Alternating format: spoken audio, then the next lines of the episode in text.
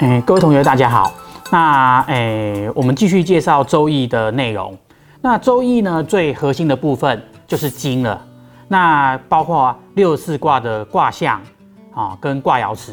那本单元呢，啊，主要介绍卦象的结构，那以及跟它跟卦爻辞之间的对应关系。那第一个呢，我们先来看卦象最基本的符号，那也就是爻。那卦由卦画组合而成，卦画呢就称为爻。那这个爻的意思呢，在系辞上有提到，爻者言乎变者也。那六十四卦都是卦画，也就是爻的变化结果。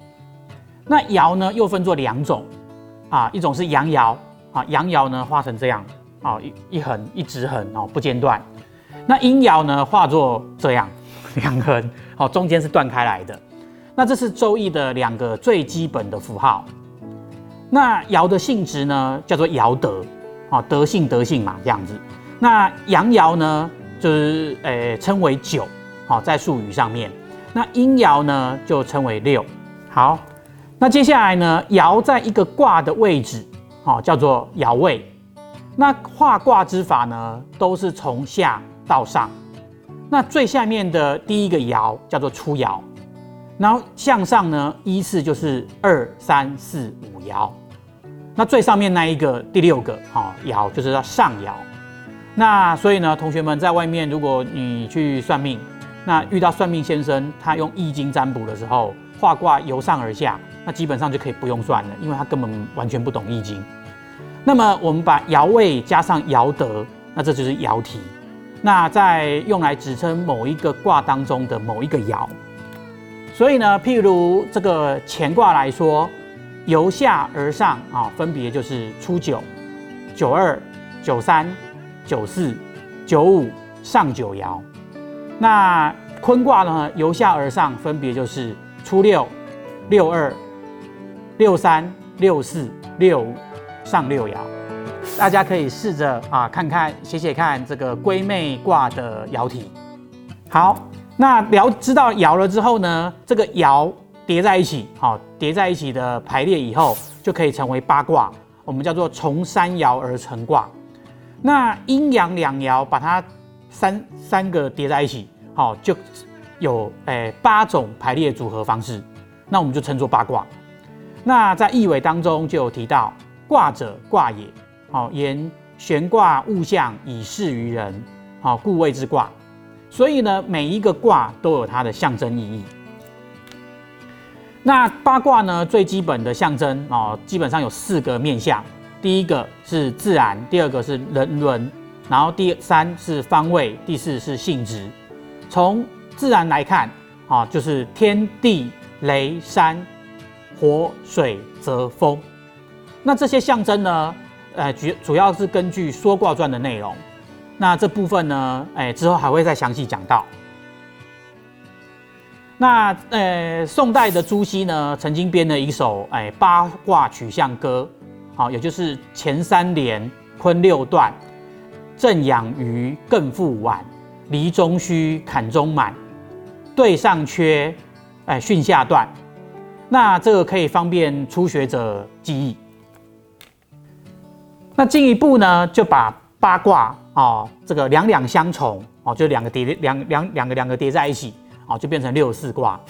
那六十四卦呢，既然是由两个八卦叠相叠而成，那上面的就叫做上卦，下面的就叫做下卦。那习惯上我们会先念上卦，再念下卦，最后念两个组合起来的六十四卦的卦名，比如说山风谷、天火同人、雷山小过。那这样呢比较方便记忆六十四卦的内容。那了解了这个卦象之后，那么它跟这个卦爻辞，接下来要讲的卦爻辞的配合。好，可以参考以下的这一个图表。那么具体来说，那六十四卦呢，卦各有象，那象皆有辞。那么举乾卦来看啊，他讲乾啊，它是它这个卦名，元亨利贞就是它的卦辞。那是对这这个元亨利贞这个卦辞呢，是对整体六爻来说，那以这个四个字来讲哦，原则上就是好的意思啦。好，那接下来呢，就是分别来看一个一个的爻辞。那第一个就是最下面这一个初九爻，好，这个是潜龙勿用。那在这里呢，因为乾卦六爻都是阳爻，哦，这个基本上就是代表高手集合啊。那初九爻在最下面，啊，的代表着这个初来乍到的新人、新鲜人。那这个时候最好呢，前唱自己，好好虚心学习啊，来蓄积实力啊，不也不要急于求表现，好，这样子哦，这个才可久可长可久。那到了九二爻，这个爻位呢，爻在爻位上呢，二跟五啊相应。然后由于呢，在初九的时候的累那个累实力呢，累积到一定的程度，于是乎呢，被君位啊的九五呢发觉到了。啊，看到了啊，因而受到肯定啊，受到拔擢。那这九五的军军位呢，可以是在职场上的上司，那也可以这是在学校里的师长。所以说瑶池说啊，见龙在田，利见大人。但是呢，也不能够因此就满足了啊，这只是小露身手。所以呢，如果还想要再更上一层楼，就要继续努力啊。在九三爻辞就说到，君子要终日前乾。啊，细体弱，力无咎。每天呢都要努力不懈，到了傍晚呢也要自我警惕。虽然可能会遭遇到一些小困难、小阻碍，但基本上不会有什么太大的问题。好，经过了九三的努力之后呢，就可以试试自己，哎，之前哎这个努力的程度到到什么地方。所以呢，九四的爻辞呢就告诉我们，哎，或跃在渊，无咎。好，就像是鲤鱼跃龙门一样。好，我们可以尝试着向上跳跳看。好，以中文系的同学们来说，好，可以试着去偷看各种文学奖之类的。那跳过了，就鱼就成为龙了。好，一下子就上升到九五的飞龙在天，表示你九三终日前前的努力是正确的。那最惨的状况跳不过，那就是回来再继续当鱼嘛，那也没什么了不起，本来就是鱼嘛，对不对？这和之前比起来，并没有任何损失。所以，这个瑶池上面讲无救。那或约在愿失败了也没有关系，可以回头检讨看看自己的努力有什么问题，调整修正后再来挑战一次。所以呢，在九三跟九四呢，我们可以不断的来回，终日前前完了以后再去或约在渊，成功了飞龙在天，失败了再回来终日前前，好，不断的来回。好。那到了九五飞龙在天，那就是最好的状态啦。啊，但是呢，这个位置呢，需要从初九的基层来做起。好，特别是经过了九三九四反复啊尝试啊来累积经验，然后才可以成功。而且呢，达到了这个九五飞龙在天的高标，并没有什么了不起，能够维持在飞龙在天的这个位置，好才是真本事。所以想要保住九五之尊。哦，就要继续终日前乾，或约在渊。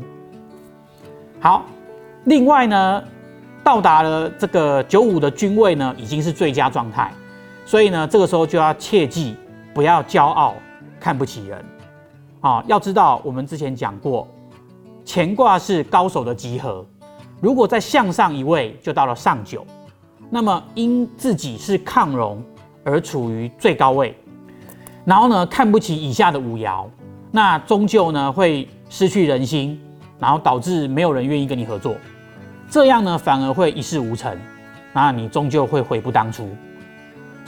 所以呢说亢龙有悔，那这个最有名的例子呢就是贾博贾伯斯啊，当年被自己创办的苹果公司开除一样，哎，就是因为他目中无人。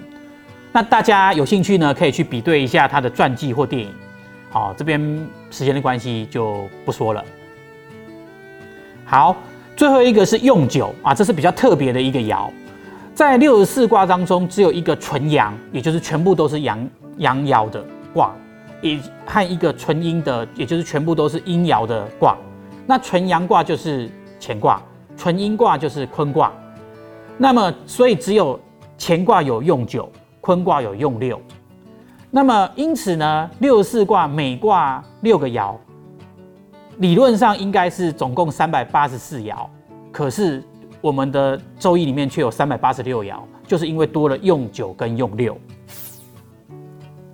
那么以乾卦来讲，当占卜到六个阳爻的时候，哎，就是少阳。那这个代表着这个事件呢正在进行当中。那个，所以用乾卦的卦辞来看整体的解释。那当占卜到哎六个爻都是老阳的时候啊，代表事件呢正在进发生转变。所以呢，乾卦呢就用用九的爻辞来解释。那坤卦就可以类推啦。那至于如何占卜取卦，哎，之后的单元我们还会详细的介绍。那这里呢，用九爻辞说见群龙无首吉，那这是相对于上九的阶段来说的。他经历过亢龙有悔的阶段之后，哦，后悔了嘛？所以呢，了解到团体中彼此尊重的重要。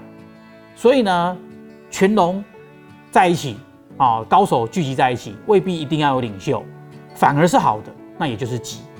好，这就是，呃，见群龙无首吉的意思。那我们解释到这边，哎，我们下周再见。